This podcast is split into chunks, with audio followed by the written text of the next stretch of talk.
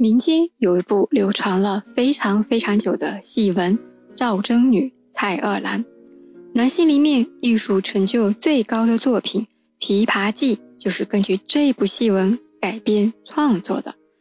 那什么是戏文呢？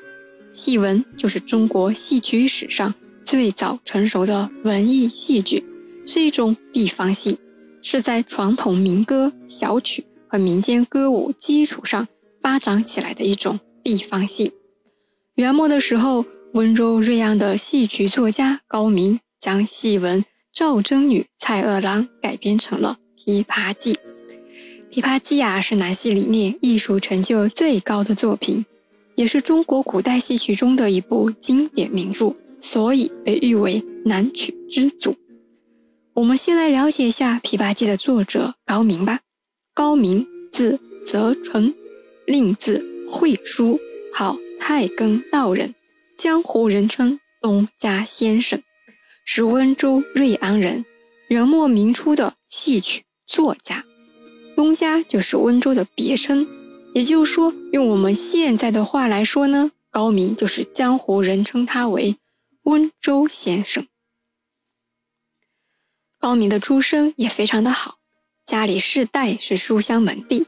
还是少年时就已经非常的博学了，书法写的也很好，是个书法家哦，而且还精通《春秋》。《春秋》是我国第一部编年体史书，是鲁国的国史，可见高明平时的史学修养也是很好的。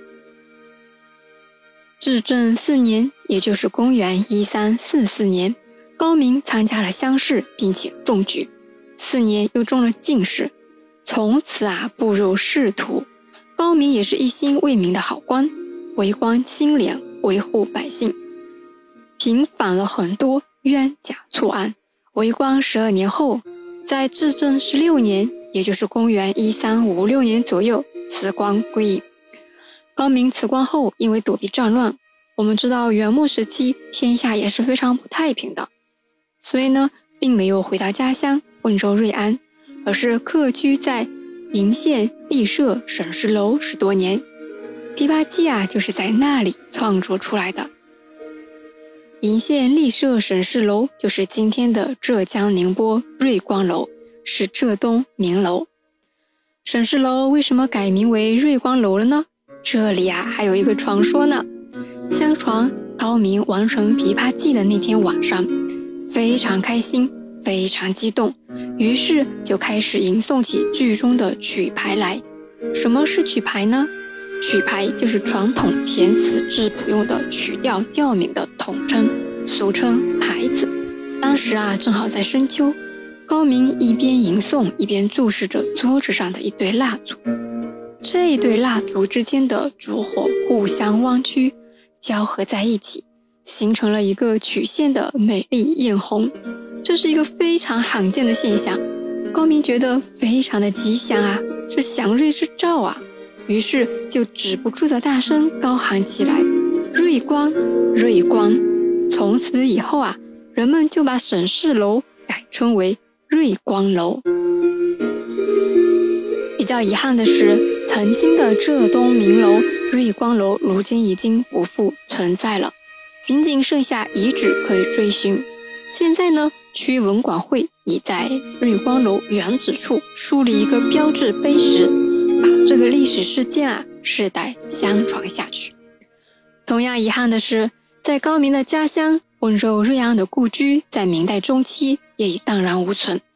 那我们温州当地的百姓为纪念高明，在一九九四年的时候，瑞安市在柏树村重新修建了纪念高明的纪念馆，以高明的字。泽城来命名，叫做高泽城纪念馆。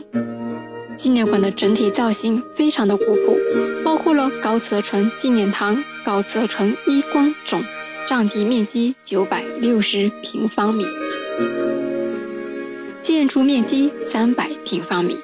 在衣冠冢的东首有个集善院，是供奉宋朝历代皇帝牌位而建的，就是一个怀念性质的。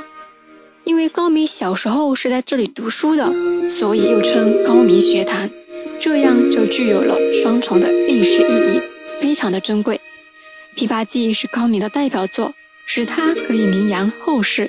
南戏起源于南宋，为什么在元末诞生的《琵琶记》会被誉为南曲之祖呢？不惑下期告。